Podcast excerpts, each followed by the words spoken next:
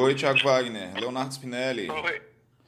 Oi, Leonardo Spinelli, tudo bom? Tudo bem? Como é que estão as coisas aí no isolamento? Então, me sinto um pouco sozinho, né? Um pouco isolado nesse momento. É, não saí de casa, né? Não estou saindo de casa. Acho que você também não deve estar saindo de casa. Somente para fazer o essencial, como ir ao mercado, ou então ir a uma farmácia quando precisa. Mas, por enquanto, seguindo a recomendação, né? Sem sair de casa. E você, como é que está fazendo aí o isolamento? Pois é, eu vou começar meu isolamento na semana que vem, mas estou me preparando. E semana que vem com certeza vou estar na sua, da sua situação e de como todos os outros brasileiros aí, a maioria dos brasileiros, né? Que estão nesse isolamento forçado aí, né? Isso, com exceção do Bolsonaro, né? Que recomendou e o povo voltar essa normalidade, né? Pois é. Pois é, pessoal, dessa vez a gente, e nos próximos episódios também, né, né Tiago? A gente vai Isso. fazer esse programa aí, o, o, o fato é, das nossas casas, porque agora também a gente está na quarentena, não é isso?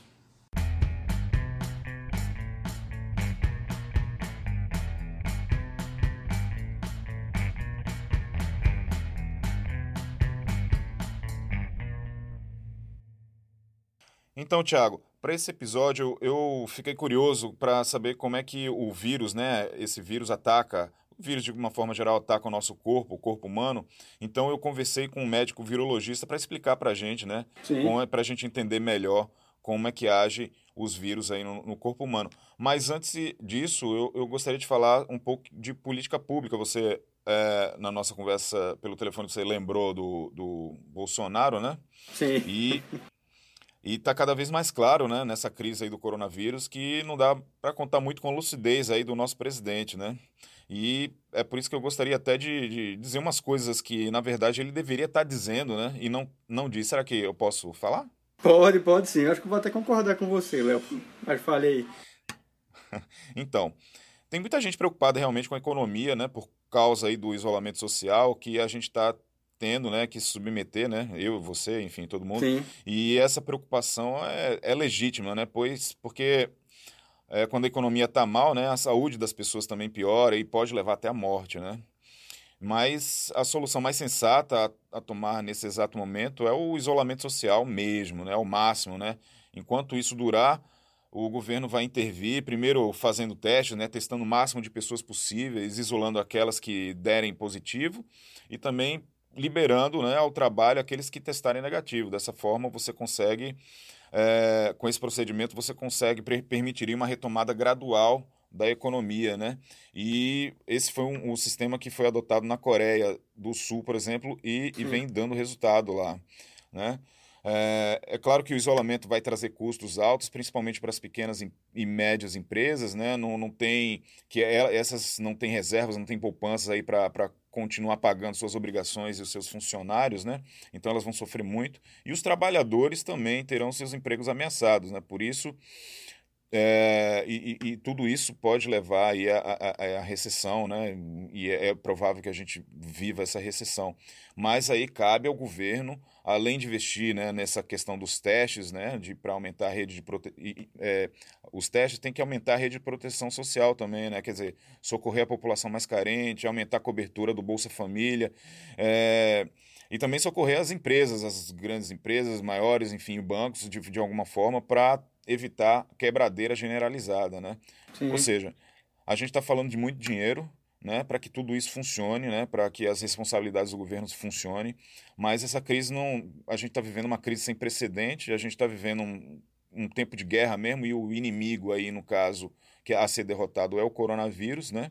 Então não tem como, o governo vai ter que gastar mesmo e amanhã vai chegar quando a gente vencer esse coronavírus e aí sim o governo vai cobrar né, da sociedade, das pessoas mais ricas, é, que cobram mais impostos, os mais ricos terão que pagar mais, né, enfim. E, de, e a sociedade também, né, de uma certa forma, vai ter que pagar um pouco mais aí para cobrir esse rombo que vai ser gerado para salvar né, tanto a economia como as vidas das pessoas nesse exato momento, que é como a gente está vendo, é, um, é, uma situação de guerra mesmo, de, de, de, luta contra o inimigo, né? Então, é, isso é mais ou menos o que Bolsonaro deveria estar tá falando né, para as pessoas, né? E, e isso aqui que eu falei, na verdade, foi um tweet, né? uma, uma, uma thread, um fio que eu vi passando na minha timeline de um professor de economia chamado Rafael Discarneiro. Né? E aí eu achei muito interessante, quando eu li, eu falei, pô, isso aí era o que o presidente deveria estar tá falando, mas não está dizendo, né?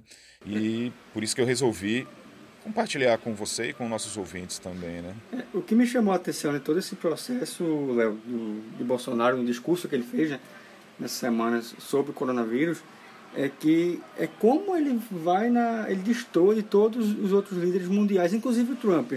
Ele citou o Trump, né, que estava seguindo meio que uma linha de raciocínio parecida com a dele, mas até mesmo o Trump está seguindo uma linha de raciocínio que eu acho né, que vai de contrário à, à visão do, do que o Bolsonaro está pregando. Porque, por exemplo, é, nos Estados Unidos já, já teve fechamento nos Estados Unidos, né? Nova York e outras cidades já estão sendo fechadas, estão sem aulas parcialmente por conta do coronavírus. E o Trump, mesmo falando que vai reabrir a economia, ele está falando de uma, reabertura paulatina, né? uma reabertura é, de maneira um pouco mais é, calma e, e, controlada também. Ele não vai abrir do dia para a noite, né? não é que ele vai fechar hoje, amanhã ele vai abrir e depois vai fechar de novo. Então não é assim que, não é assim que funciona, né? não é tudo só preto e branco.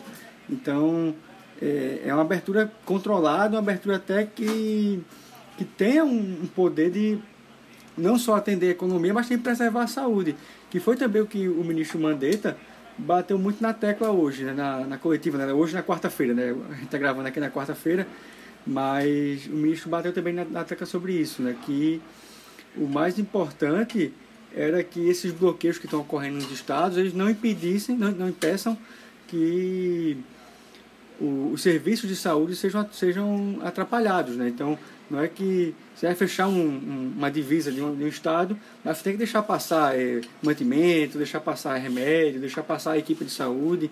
Então, é, esse argumento, é, é, é para mim, parece ser um argumento o mais acertado. Né? Você tem que bloquear, tem que isolar as pessoas, até porque tem esse grupo de risco que são os idosos, mas tem que permitir que o sistema de saúde funcione, que, que ele seja saudável também, né? que, que ele tem essa, essa capilaridade para poder funcionar. Então, não é deixar aberto que sobrecarrega o sistema de saúde, como a gente já comentou aqui, mas também não fechar tanto que é, sufoque o sistema que ele não consiga se comunicar, se comunicar entre si, no caso do SUS, né, aqui no Brasil.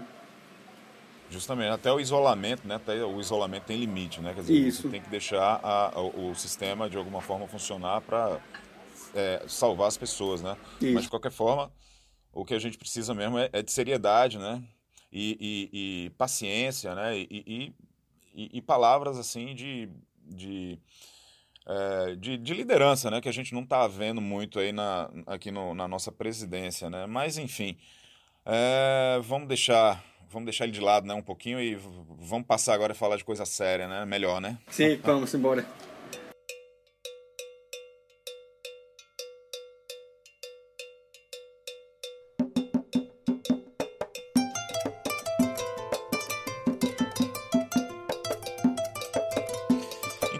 Voltando ao nosso tema, né, que esse, essa a gente escolheu falar sobre os vírus, essa parte da, mais da saúde, né, da ciência, é, o, o, o, o, vírus, né, é, inclusive ele tem uma, é, como é que eu posso dizer, ele tem uma, um, um, debate entre os especialistas né, que estudam, né, os, os, cientistas, né, se ele é um ser vivo mesmo ou se é um agente, apenas um agente infeccioso, né? Para quem acha que, é um, que vírus é um, um ser vivo, né? É, eles dão o exemplo que o, o, vírus tem a capacidade de se reproduzir, né? Eles reproduzem, né? Portanto, seriam seres vivos.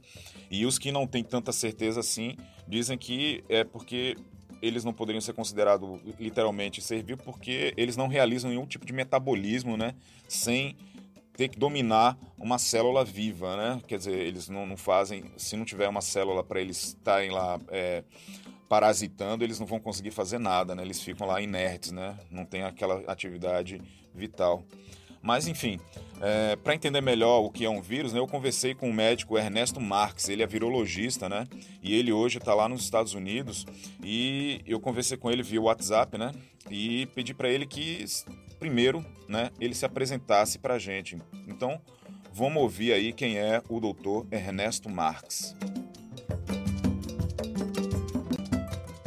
Bem, o doutor Ernesto é um médico pernambucano formado na UFPE, que foi estudar nos Estados Unidos e na Universidade Johns Hopkins e hoje trabalho dividindo meu tempo entre o Brasil e os Estados Unidos com vários projetos em andamento, tanto no Brasil quanto nos Estados Unidos.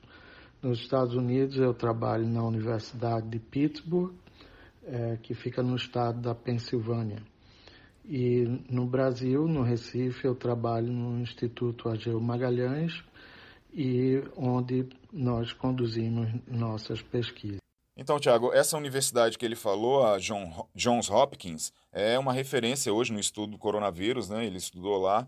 Então, é, depois da, da, apresentação, eu, eu fiz uma pergunta para ele, né? A minha primeira pergunta para ele foi justamente o que é um vírus, né? Vamos ouvir o que ele diz sobre o que é um vírus. É, no início é, da origem da vida, lá nos primórdios, é, se supõe que as primeiras moléculas tenham sido feitas de ácidos nucleicos e que, à medida que elas foram é, de, se desenvolvendo na evolução dessas moléculas, elas foram se tornando capazes de se replicar. É, uma suposição é que as primeiras moléculas tenham sido moléculas de RNA que conseguiam se replicar fazendo cópias de si mesmo no ambiente é, que existia no, no início da evolução do nosso planeta. E posteriormente veio as, é, vamos dizer assim, as moléculas com DNA e depois proteínas e células.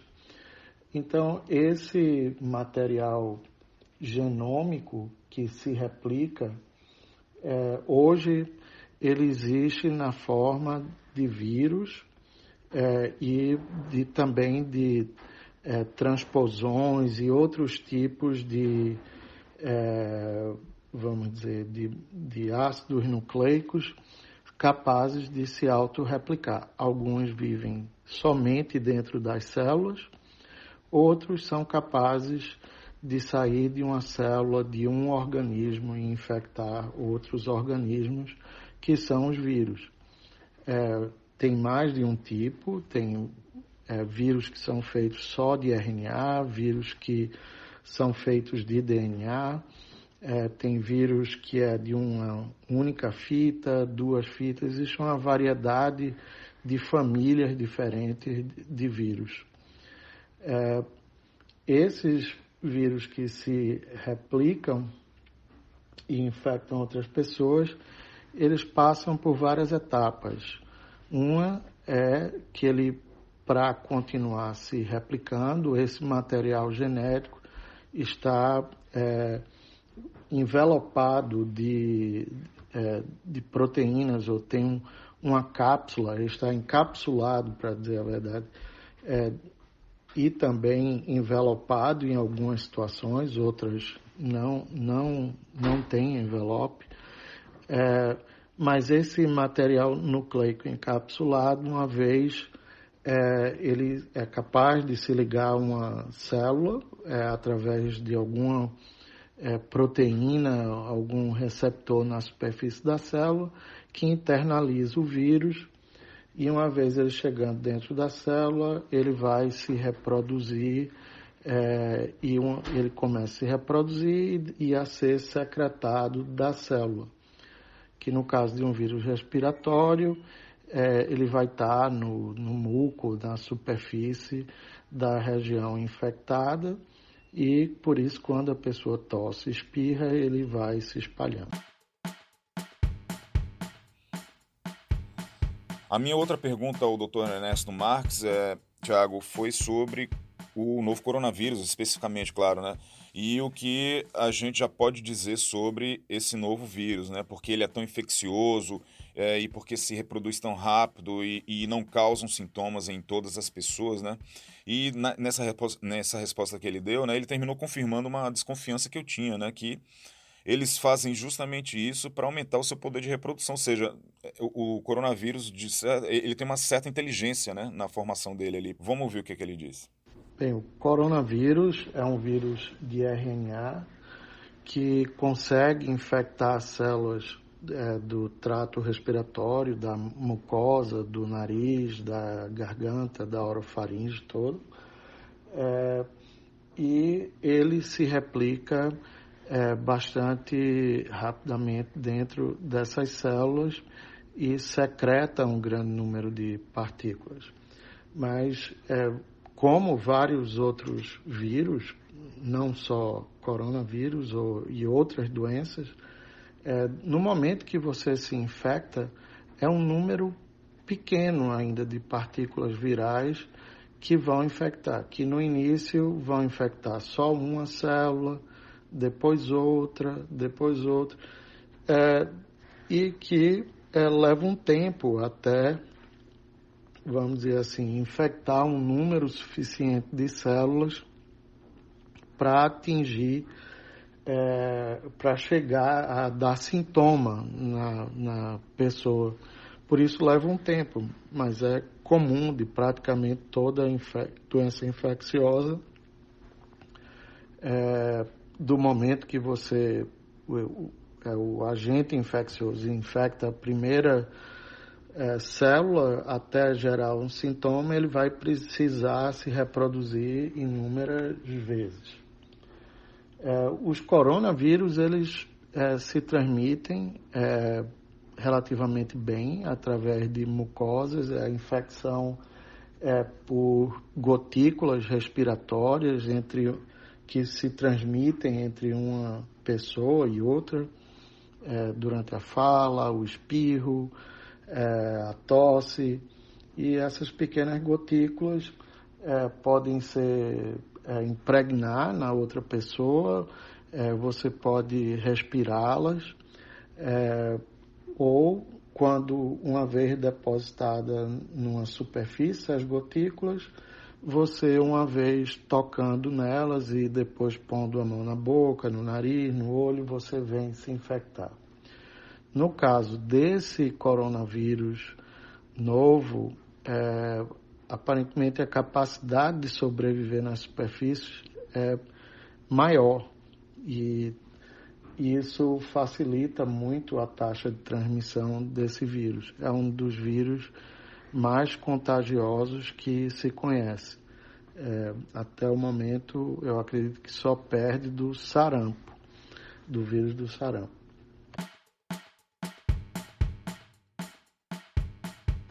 É, é, bem, nós temos experiência com vários coronavírus. É, existem quatro outras cepas ou mais que já circulam é, na humanidade há centenas de anos é, e que a gente não vai extingui-los mais.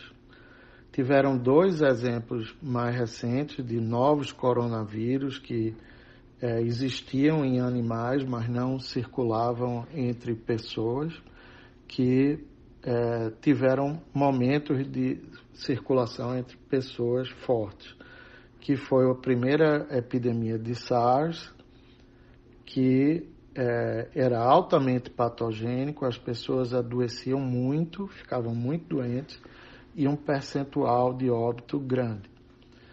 É, e esse vírus foi capaz de é, se interromper é, completamente a transmissão entre pessoas.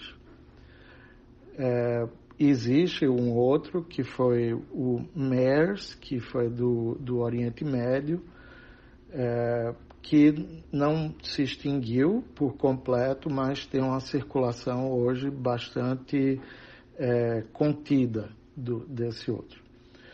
Já essa nova versão de coronavírus, esse Covid-19, é, ela já chegou a um ponto tal de transmissão entre pessoas que é, a, a, erradicação é, levaria muito tempo, seria necessário vacinas eficazes, excelentes. Isso eu diria que no momento não parece ser viável. E por que é mais difícil erradicar esse vírus do que o, o SARS anteriores, anterior de, da outra epidemia.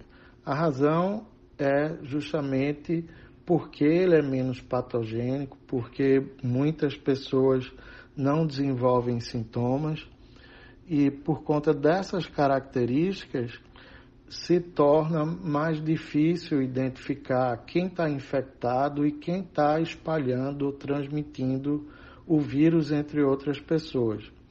Então, isso é o que torna esse vírus também muito contagioso. Existe um ditado é, que diz que é, o parasita inteligente não mata o seu hospedeiro. Pois bem, o SARS anteriores, anterior que se extinguiu não era muito inteligente e tentava matar todos esses é, seus hospedeiros. Já essa versão, ele é, não é tão patogênico em todo o mundo. É, existe uma fração de pessoas que é muito mais susceptível e que adoece muito mais gravemente e que tem, chegam até a morrer por conta do vírus.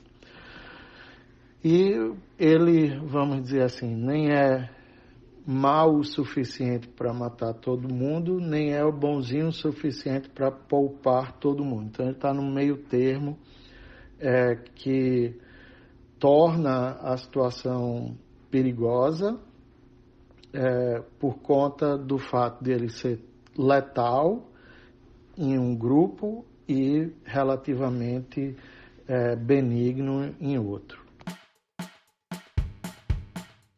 Mais provável é que vamos ter que conviver com esse vírus por muito, muito tempo, é, até que se chegue a, a, uma vacina extremamente eficaz e que se consiga aplicar essa vacina é, na população do mundo todo. A gente pode dar um exemplo, já foi conseguido em, com algumas vacinas ou com alguns vírus, como varíola, foi erradicado.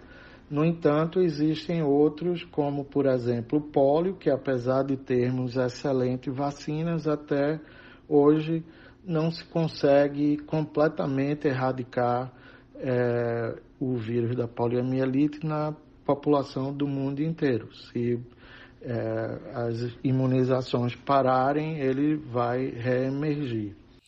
E para finalizar com ele, Tiago, é, eu quis saber do Dr. Ernesto, né, como o coronavírus atua no corpo. É, como é, ele chega à garganta e se reproduz, como age né, no corpo, como ele se torna uma pneumonia e como o corpo tenta se proteger desse ataque, né? E como a doença termina levando também à morte e se ela afeta outras partes do corpo além do pulmão e se o infectado sofrerá também sequelas depois que, que ele conseguir se curar dessa doença, né? Vamos ver o que ele diz. É, o coronavírus, é, ele infecta as células da mucosa. É, ele inicialmente, através dessas é, partículas respiratórias, que são essas gotículas, que a pessoa pode exalar no espirro, é, na tosse, que através do ar ou do contato entram é, e são expostas a esse tecido da mucosa. Ele lá, uma proteína do vírus chamada spike, se é, encontrar um receptor do vírus, que no caso pode ser uma, é a enzima de conversão da angiotensina, que é, ele pode internalizar o vírus através desse mecanismo entrando dentro da célula, o material do genético do vírus é liberado e as células, a, a, as proteínas celulares começam a sintetizar as proteínas do vírus e fazer mais RNA do vírus, que vai formar mais é, partículas virais que vão ser secretadas para infectar outras pessoas. É, uma coisa é que, que se supõe, uma das teorias por que é, o, o vírus, esse Covid-19, é mais é, patogênico é justamente por, na, que nas pessoas que expressam mais desse tipo de receptor, é, que são pessoas que têm é, propensão a, a, a, ou que têm hipertensão, ou que tomam remédio de hipertensão ou diabetes, expressam mais esses receptores e que ele é altamente expresso no pulmão. Então, é, em algumas pessoas que expressam mais desse é, receptor no pulmão, vai facilitar muito a infecção do Covid-19 nesse tecido do pulmonar. E é, a infecção dos alvéolos, da, dos pneumócitos, é, pode ser muito danosa porque é, vai impossibilitar a troca de oxigênio entre é, é, o sangue e o ar, por conta da inflamação e a destruição da função normal dessas células. Por isso, as pessoas precisam de respiradores é, para é, poder superar esse momento onde tem quando elas têm muitas células, muito desses pneumócitos ou tecido pulmonar infectado é, pelo vírus e células morrendo e sendo destruídas, até que o sistema imune é, possa agir e é, se defender melhor do vírus e restaurar a função normal. Com relação à sequela, as pessoas que chegam nesse estágio ou de como qualquer outra pneumonia viral vão ter alguma sequela, o quanto tempo essa sequela vai permanecer, é, eu acredito que é cedo para responder, mas deve ficar sequelas sim.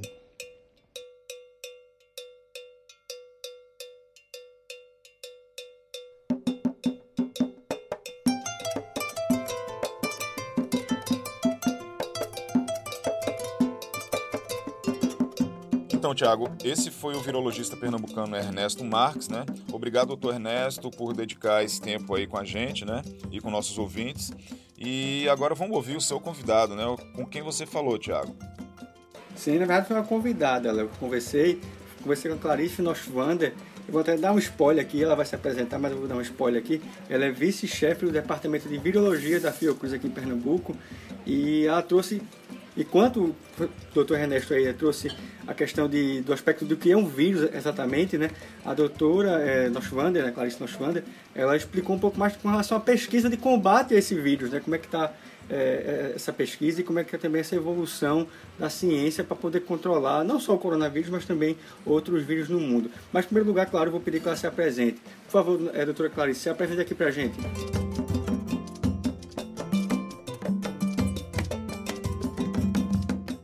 Olá a todos, me chamo Clarice Nochuvander, eu sou biomédica, mestre em Biologia Celular e Molecular pelo Instituto Oswaldo Cruz e doutora em Saúde Pública pelo Instituto Agio Magalhães Fiocruz Pernambuco.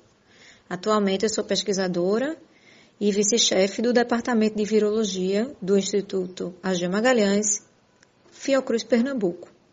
Pronto, ouvimos aí é, já quem é a doutora Clarice e eu vou pedir para já explicar para a gente em que pé anda essa questão da pesquisa do coronavírus aqui é, no, no, mundo, né? É, não só aqui no Brasil, mas também no mundo. Em que pé está? O que é que a gente conhece do vírus nesse momento, doutora Clarice? É válido ressaltar que pesquisadores de todo o planeta eles estão empenhados e unidos para o avanço de pesquisas e conhecimentos sobre o novo coronavírus e a doença Covid-19. Apesar dos esforços em tão pouco tempo, por exemplo, se pesquisarmos no site PubMed do National Institute of Health, NIH dos Estados Unidos, e digitarmos as palavras novo coronavírus, vamos visualizar que mais de 2.400 artigos eles já foram publicados em poucos meses desde o seu descobrimento. Por exemplo, já sabemos que o novo coronavírus ele é altamente contagioso, só perde para o vírus do sarampo. Ele se transmite muito rápido entre as pessoas. Uma pessoa pode transmitir para cerca de 1,6 a 2,4 outras pessoas. Sabemos também que em indivíduos maiores de 70 anos é grande a chance de evolução para a gravidade e morte. Já sabemos também que 86% dos casos eles são assintomáticos. E a falta de testagem em massa das pessoas não nos permite avaliar qual a real prevalência da doença para que se possa rastrear e isolar esses casos. Entretanto, apesar de tanto conhecimento já ter sido publicado em poucos meses, algumas questões, questões permanecem em aberto. Por exemplo, podemos nos infectar mais de uma vez com o vírus? A imunidade após a infecção, ela é duradoura? E por quanto tempo esses indivíduos assintomáticos podem transmitir? E qual o período de incubação nesses casos? Então, todo dia temos novos conhecimentos sendo publicados e esperamos que em breve essas e outras questões possam ser esclarecidas. Pronto. E com relação a esse compartilhamento de informações, doutora Clarice, quão, quão importante foi que países né, como China, Itália, que foram países que onde foram crescendo os focos, né, principalmente do coronavírus, quão importante foi que esses países compartilhassem informações. Né? A China foi um dos primeiros países a compartilhar informação, inclusive, do coronavírus, é, detalhou o DNA, inclusive, do o genoma do, do vírus. É, quão importante é esse compartilhamento de informações entre os países para que a pesquisa consiga avançar? Sobre o nível de compartilhamento de informações do novo coronavírus entre os países, ele está ocorrendo de maneira rápida e dinâmica, onde todos os dias novos conhecimentos eles são publicados. E esse nível de compartilhamento de informações, assim como foi a disseminação do, do vírus entre os países, é, com a tecnologia e a globalização, isso tem se intensificado rapidamente. Por exemplo, os cientistas eles têm acesso livre e gratuito para baixar e ler diversos artigos publicados na área em renomados jornais e periódicos, como New England Journal of Medicine, Science e a Nature. E também, doutora Clarice, queria saber com relação a, a esses recursos, né? Que fala, se fala muito em relação à vacina, mas que outros recursos que a gente pode é, desenvolver agora nesse momento, já que a pandemia já estourou no mundo, é, para agora, para digamos assim, daqui a um mês mais ou menos, já que a vacina vai demorar ainda mais um ano, um ano e meio, para agora, para daqui a um mês mais ou menos, o que é que a gente pode conseguir de desenvolver de recurso para combater o coronavírus? Todos os dias temos novos conhecimentos sendo publicados acerca do novo coronavírus e da Covid-19. E as estatísticas baseadas no que ocorreu em outros países e também baseadas em epidemias passadas, por exemplo, a de SARS em 2002, são extremamente importantes para guiar os cientistas em suas pesquisas e que ações podem ser tomadas a curto, médio e longo prazo. Sabemos que a, vac a vacina não é uma possibilidade a curto prazo. Testes com vários candidatos estão sendo realizados no momento, mas essa vacina só será disponibilizada cerca de um a um ano e meio. Medicamentos atualmente já utilizados em outras doenças também estão sendo testados, isso seria uma ação mais a curto prazo. E também, é, a curto prazo, o desenvolvimento de testes de diagnóstico de maior acurácia seria extremamente relevante para o controle da disseminação do vírus. E já que eu citei, já que eu citei também aqui a vacina, doutora, é, queria que você explicasse um pouquinho esse processo de produção da vacina. Né? As pessoas não conseguem entender muito bem como é que é, chega-se uma vacina. Né? É, como, por que demora, primeiro, porque demora tanto tempo, né? um ano e meio, gente, para a gente parece muito, mas para a ciência, a senhora vai me dizer, explicar inclusive melhor, vai dizer que é, que é pouco, né? mas porque temporalmente, para a gente é, que não é cientista, né, é, demora tanto tempo para chegar num, num, tipo de vacina? Para obtermos uma vacina que seja segura para as pessoas usarem, levará pelo menos um ano, um ano e meio. Há diversas etapas de testes que devem ser realizados no candidato vacinal, desde testes no laboratório em estudos in vitro, assim como testes em modelos animais de experimentação e posteriormente os testes em humanos. Além disso, temos que ter capacidade também de produzir a vacina industrialmente. E isso tudo não acontece do dia para a noite. Nós temos que avaliar questões importantes nesses candidatos vacinais, como a toxicidade, se essa vacina induz imunidade protetora em humanos, que é medida através da produção de anticorpos neutralizantes contra o vírus. E lidamos também com a questão de que alguns modelos animais eles não representam exatamente o que acontece em humanos. Então, quando essa vacina chega à etapa de testes em humanos, Após o início desses testes, esses indivíduos devem ser acompanhados por pelo menos um ano para poder avaliar os efeitos adversos dessa vacina.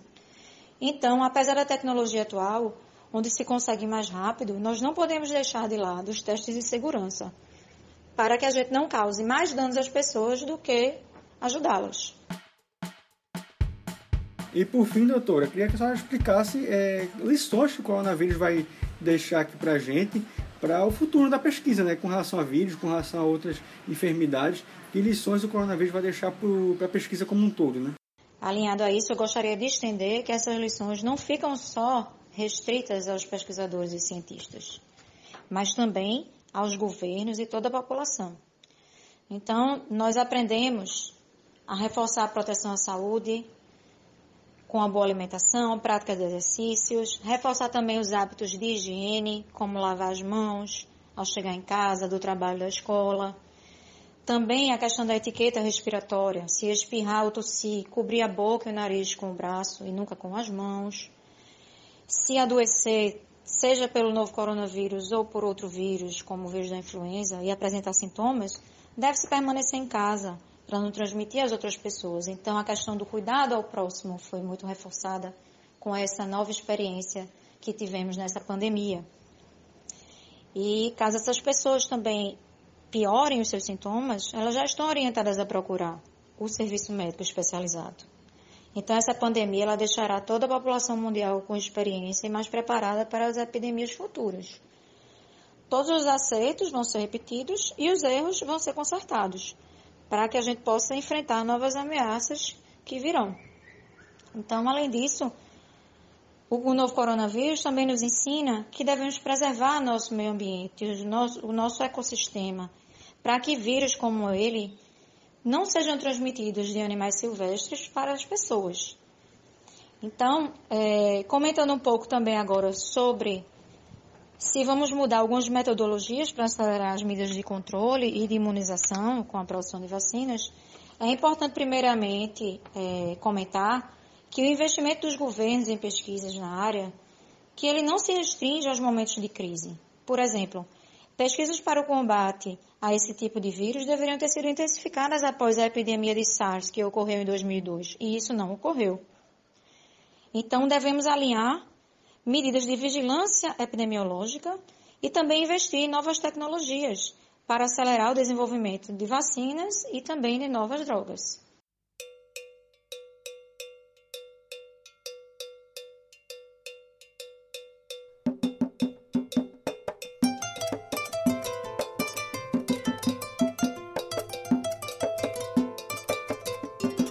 Pois é, a gente acabou de ouvir aí a doutora Clarice Noshvani, né, repetindo aquela vice-chefe do Departamento de Virologia da Fiocruz aqui em Pernambuco e explicou para a gente um pouquinho sobre como é que funciona a pesquisa de combate ao vírus, né, especificamente o coronavírus. Legal, Thiago. É, os nossos convidados deram um show aí, né, de, de informação. Eu acho Sim. que a gente agora está bem mais informado com relação ao que é o coronavírus e como ele como ele age e como é que os cientistas estão né, tentando aí é, vencer essa batalha, né? É uma corrida científica, né, para tentar superar o vírus, né? É o vírus se espalhando pelo mundo e os cientistas tentando controlá-lo, né? É, eles são os verdadeiros heróis aí dessa dessa guerra, né, que a gente começou falando no início do programa, né?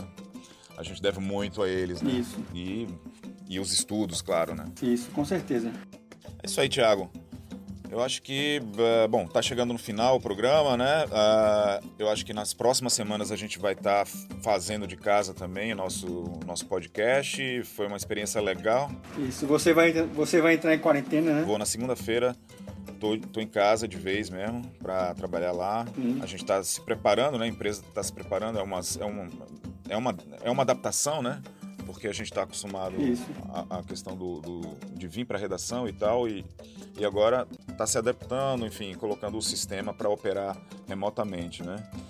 E aí isso, isso levou um tempinho, mas segunda-feira todo mundo. A, tecno a tecnologia ajuda, Sim, né? com certeza. Foi um, é, pelo menos isso, né? Chegou numa hora que a gente pode é. trabalhar de casa, né?